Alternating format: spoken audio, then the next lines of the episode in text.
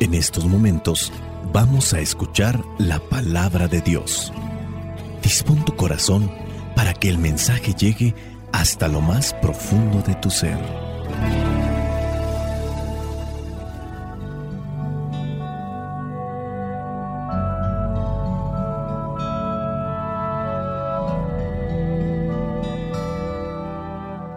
El Evangelio que la iglesia nos presenta para el día de hoy corresponde a Lucas capítulo 21 versículos del 1 al 4.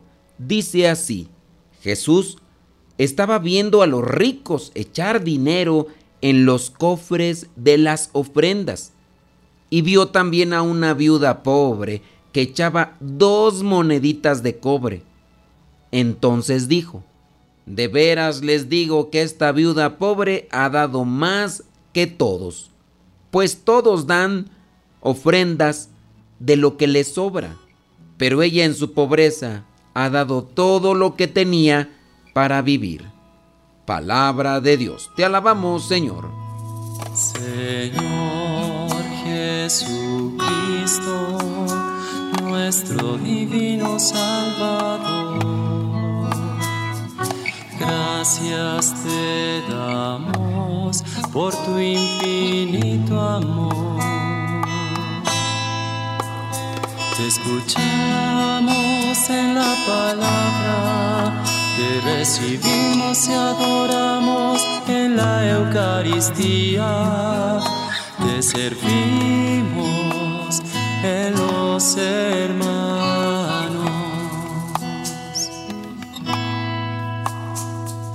que seamos misioneros como lo quieres tú, enseñando a los hombres el fuego de tu amor. El pasaje del Evangelio del día de hoy se puede manipular para conveniencia personal de aquellos que pudieran estar buscando solo un beneficio material por parte de los feligreses, ya sea para quien esté dirigiendo un templo cristiano no católico, como para quien esté dirigiendo un templo cristiano católico. No es solamente dar dinero como se puede dar razón de nuestro amor a Dios, porque en este caso yo podría desprenderme del dinero y las cosas materiales, pero igual así no puedo darme a conocer a los demás como un enamorado de Cristo, un enamorado de Dios. Podríamos hablar de un punto específico que en este caso sería la generosidad. No solamente es el desprendimiento material, es la generosidad. La persona generosa da su tiempo, da también calidad. El generoso es feliz. La misma palabra de Dios dice que hay mayor felicidad en dar que en recibir. No podemos quedarnos solamente con el desprendimiento económico, porque una de las cosas por las cuales se ataca tanto a lo que es el cristianismo en general es por la avaricia, por la ambición de ciertos líderes religiosos. Y digo líderes en el sentido que están al frente de una comunidad. Podemos encontrar al mismo sacerdote que se la pasa siempre pidiendo en cada misa dinero y queriendo que vacíen los bolsillos sus feligreses. Lo mismo puede estar un pastor evangélico que en cada sermón está hablando del diezmo para que las personas se queden prácticamente en la ruina y ellos puedan darse una vida llena de placeres, de lujos, viajando por aquí, viajando por allá, con el dinero que le ha sacado a la gente. Jesucristo con este Evangelio no nos está queriendo llevar a desprendernos de lo material como una forma de identificarnos ante la sociedad de que somos cristianos. Encendamos las antenas de alerta para que cuando nos encontremos una persona manipuladora y ambiciosa, sepamos darle vuelta o sepamos escondernos y que no agarren la palabra de Dios para querer exprimir a la gente del poco dinero que consiguen con tanto esfuerzo. El dinero en el templo es también la forma de decir lo quiero dar todo a Dios. Pongamos solamente algunos referentes para tener un cuidado y equilibrio cuando tengamos que dar. Los que estén al frente de un templo, una parroquia, una capilla tendrán que buscar la manera de vivir en austeridad para que después no vengan los reclamos de personas que se privan van de comer cierto tipo de cosas o de arreglar en su casa cierto tipo de cosas para ofrecer su dinero en la ayuda de lo que vendría a ser la iglesia como construcción que hay que pintar, que hay que comprar bancas, que hay que poner luz. Y no sea que el que esté al frente de la iglesia hablando de comunidad se esté dando vacaciones, esté comiendo comidas que a lo mejor los mismos feligreses ni siquiera las han probado y que pudieran probarlas, pero se han privado de ese tipo de comidas para ofrecerlo para ayuda de la iglesia y el que está al frente se está aprovechando, está gozando, está disfrutando de lo que ha recolectado con las personas. No es eso lo que quiere Jesús, porque acuérdense que también eso era lo que él señalaba de los fariseos y de los maestros de la ley como un abuso, ya que les dice que los maestros y los fariseos hacen largas oraciones le quitan el poco dinero a las viudas. Les gusta andarse paseando en las plazas para que las personas los traten y los saluden con respeto. Y en las fiestas, en los lugares de banquetes, ocupan los primeros lugares. Nosotros que estamos al frente de las comunidades también podemos cometer ese tipo de abusos. Ya de repente se ve al pastor con su familia o al sacerdote dándose vacaciones en lugares turísticos demasiado caros, viajando en lugares exóticos, publicando la fotografía de los alimentos que va a degustar que son muy caros y que ni en sueños los van a poder probar las personas que aportan comúnmente cuando van a la misa o al acto litúrgico. El pasaje evangélico habla claro porque señala que muchos dan de lo que les sobra, pero esta viuda pobre ha dado todo lo que tenía, todo lo que tenía en el momento. No quiere decir que fue y vendió la casa y vamos a entregarlo todo. Esta viuda pobre no anda midiendo o anda contando lo que da. Lo que trae lo da, y no solamente el más generoso es el que da cosas materiales. ¿Cuántas personas no han dado de su tiempo para cuidar a los enfermos? ¿Cuántas personas no han dado de su tiempo aún cuando están bien cansadas para ayudar a una persona que necesita de la presencia de alguien para que le ayude quizá en lo mínimo, pero que necesita de su ayuda? A lo mejor una persona que está en silla de ruedas necesita que le vayan a traer la despensa. No tanto que le compren la despensa, sino que se la vayan a traer por lo menos. Hay personas que no quieren dar ni siquiera parte de su tiempo de descanso. O también hay que acompañar en lo económico. Digamos el caso de muchos papás ya grandes de edad que necesitan de medicinas o necesitan de alguien que les esté cuidando en la salud. Y que hay familias que tienen la posibilidad para ir aportando de poco en poco para ayuda. Y no es así. Dejan que solamente unos estén aportando esa cantidad económica que también a ellos les sirve porque tienen familia, no es que les esté sobrando ese dinero, sino que están haciendo sacrificios, porque también hay casos que ni siquiera se refieren a una enfermedad. Dígase el caso, por ejemplo, de aquellas comidas familiares, donde saben que van a reunirse toda la familia. Lo más honesto y justo sería que cada quien de los que van a ir a ese lugar para comer lleven algo, pero siempre los mismos. Y luego los que no llevan son los que andan buscando lo que más les gusta. Quizá ellos son los que siempre llevan los vasos desechables, o a lo mejor llevan los refrescos porque son más baratos. Otros están llevando la carne, o pueden llevar de un tipo de carne que a lo mejor no es tan cara. Ah, pero eso sí, ya cuando está cocinada se acercan a agarrar la carne que más les gusta y la que es más cara. O habrá algunos que ni siquiera se quedan ya después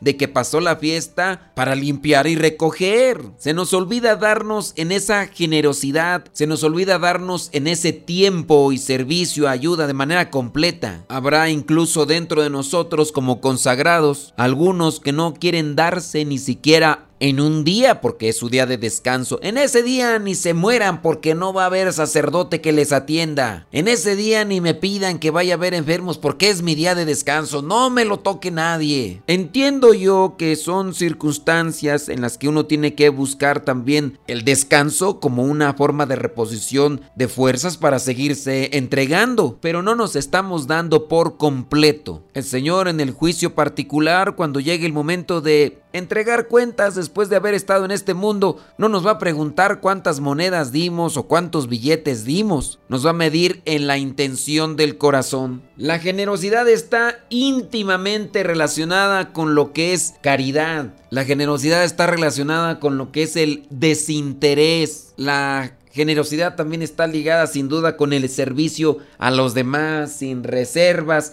sin pensar en el premio ni en el que nos devuelvan en lo que hicimos o lo regalado, incluso cuando es esto realizado mediante el sacrificio. La generosidad se demuestra en el modo en que se trata a los que tienen menos con la misma calidad y con el mismo tiempo como con aquel que tiene y que posiblemente podría devolvernos lo que hacemos por él. Solamente que ante este tipo de generosidad y desprendimiento hay que tener algo muy presente, que la generosidad no es solucionar los caprichos personales de otros. No se trata de dar sin criterio cualquier cosa a cualquier persona y en cualquier momento. La generosidad no es dar pues de lo que sobra, sino lo que necesitan los demás. Generosidad implicará entonces tener un detalle diariamente, aunque sea pequeño, de generosidad con diferentes personas que en la familia, que en el trabajo, que en la escuela, en la iglesia, en la sociedad. Hay que procurar sonreír siempre a pesar del estado de ánimo y aún en las situaciones poco favorables, propias o ajenas. Generosidad también es practicar la sencillez y la discreción al hacer las cosas a otros sin andarlo pregonando ni esperando felicitaciones. La generosidad también es no demostrar prisa o cansancio o fastidio o impaciencia, ni tampoco ofrecer disculpas injustificadas al realizar alguna actividad que venga a beneficiar a los demás. Generosidad es entregarse a los demás para descubrir lo útiles que podemos ser en la vida, teniendo presente que quien pagará todo esto es el Señor. Así alcanzaremos incluso una verdadera alegría y una satisfacción personal de haber realizado lo que podíamos hacer en su momento. Los otros dan de lo que les sobra. Y eso si les sobra. Porque a los tacaños nunca les sobra. Y si les sobra, no lo dicen, lo esconden. Hay que ser generosos para dar consejo, apoyo a las personas que lo buscan sin tener en cuenta su condición. Hay que ser generosos también para ceder la palabra a las personas, no querramos estar siempre nosotros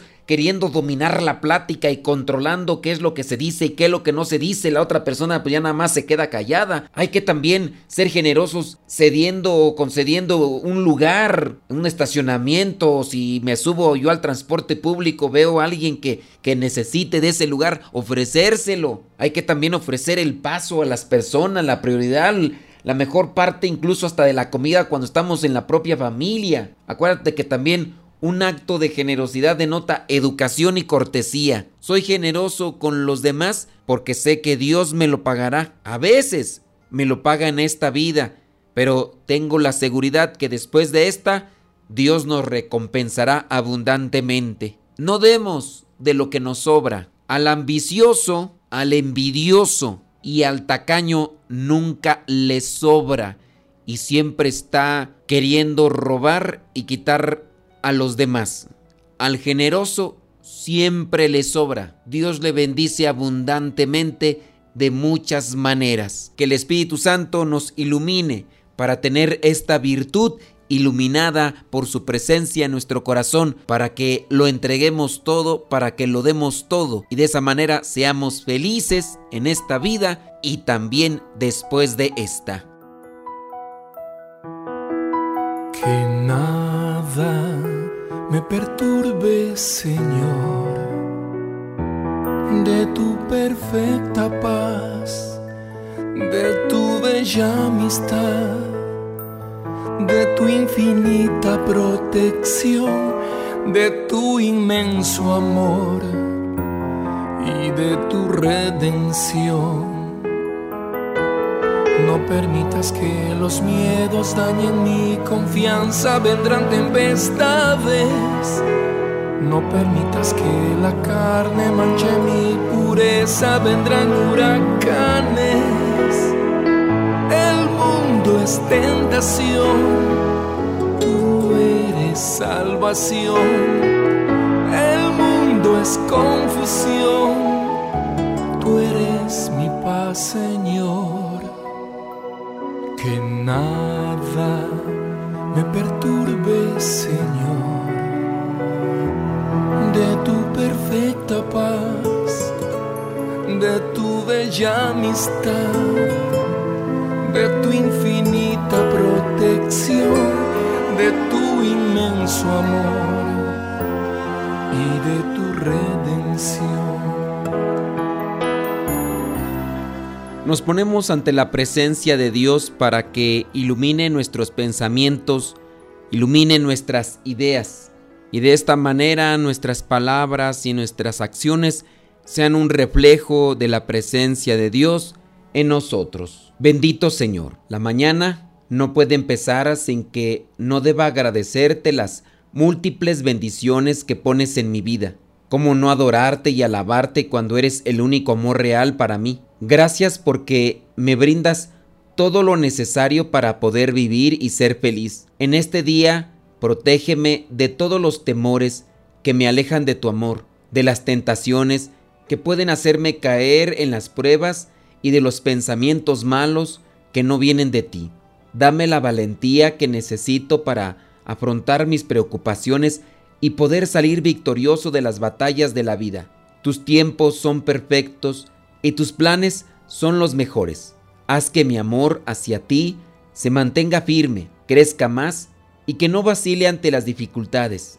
Señor amoroso, un nuevo día empieza, el sol se coloca en lo más alto de los cielos para iluminar este día que se pone en marcha. Te pido que no despegues de mí tu mirada protectora. Mi Dios, que seas mi guía y el conductor de toda mi vida, pues hoy al igual que siempre te necesito conmigo cada segundo. Te agradezco porque he despertado gozando de buena salud, porque siento tu presencia en cada momento del día. Eres un Dios bueno y misericordioso. No tienes en cuenta mis errores y me concedes siempre una oportunidad para mejorar. Este día te pido, Señor, que siga siendo así y que tu compañía no se vaya de mi lado. Padre bueno, aumenta mi fe cada día pues las vicisitudes de la vida la desgastan y las tentaciones hacen que se debilite. Si las cosas no salen como las espero y si no se dan los resultados que yo quería, dame la tranquilidad y la calma para entender que hay muchos otros planes para mí y que me concederás lo que pido cuando tú creas conveniente, cuando lo necesite y no antes. Tus tiempos son los perfectos, Dios bendito no permitas que caiga en la desesperación. Espíritu Santo, fuente de luz, ilumínanos. Espíritu Santo, fuente de luz, llénanos de tu amor. La bendición de Dios Todopoderoso, Padre, Hijo y Espíritu Santo, descienda sobre cada uno de ustedes y les acompañe siempre. Soy el Padre Modesto Lule, de los misioneros servidores de la palabra. Vayamos a vivir el Evangelio. Lámpara es tu palabra para mis pasos, luz en mi sendero. Lámpara es tu palabra para mis pasos, luz en mi sendero. Luz, tu palabra es la luz.